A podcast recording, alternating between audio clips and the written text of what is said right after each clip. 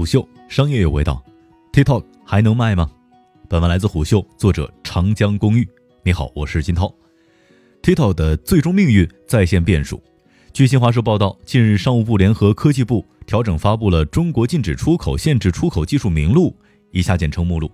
而基于数据分析的个性化信息推送服务技术被列入其中。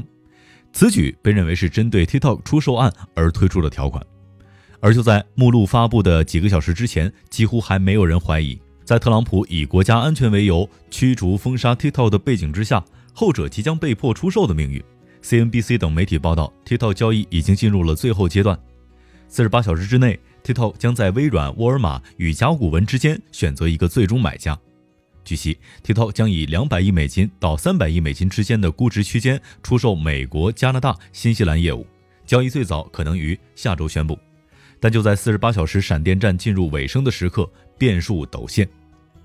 基于二零零八年目录，此次调整涉及五十三项技术条目，删除九项禁止类或者是限制类的条目，新增二十三项限制类条目，对二十一项条目的控制要点和技术参数进行了修改。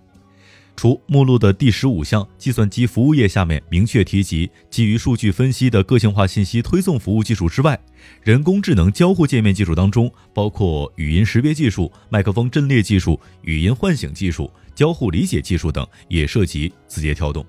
这无疑给 TikTok 的出售踩了急刹车。通知调整意味着，如果字节跳动需要出口相关技术，就应该先进行申请许可程序。新华社就此次政策调整对字节跳动的影响，采访了对外经济贸易大学国际贸易系教授崔凡。他说道：“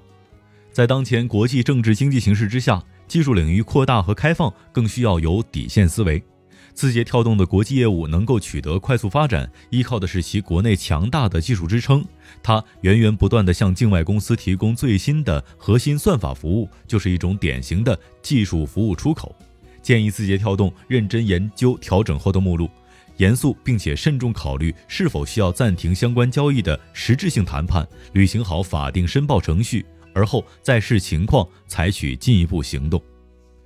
而在另一边，TikTok 也面临着美国政府严厉的封杀和竞争对手的打压，而这种遭遇也是近年中美全面博弈升级的大背景和科技战的大趋势下，中国企业在美缩影。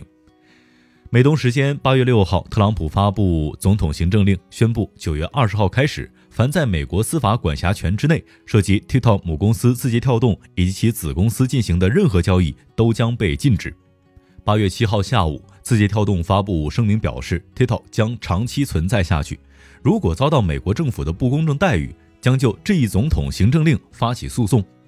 八月二十五号，字节跳动正式起诉美国总统特朗普以及美国政府。与此同时，字节跳动正准备关停预案，避免对支付员工薪资产生影响等应对措施。根据字节跳动的数据显示，TikTok 在美国的用户数已经超过了一亿，合作伙伴达到数千家。根据分析公司的数据，今年前三个月，TikTok 的下载量为三点一五亿次，季度下载量超过了历史上所有的其他应用程序。正因如此，TikTok 成为了 Facebook 最大的竞争对手。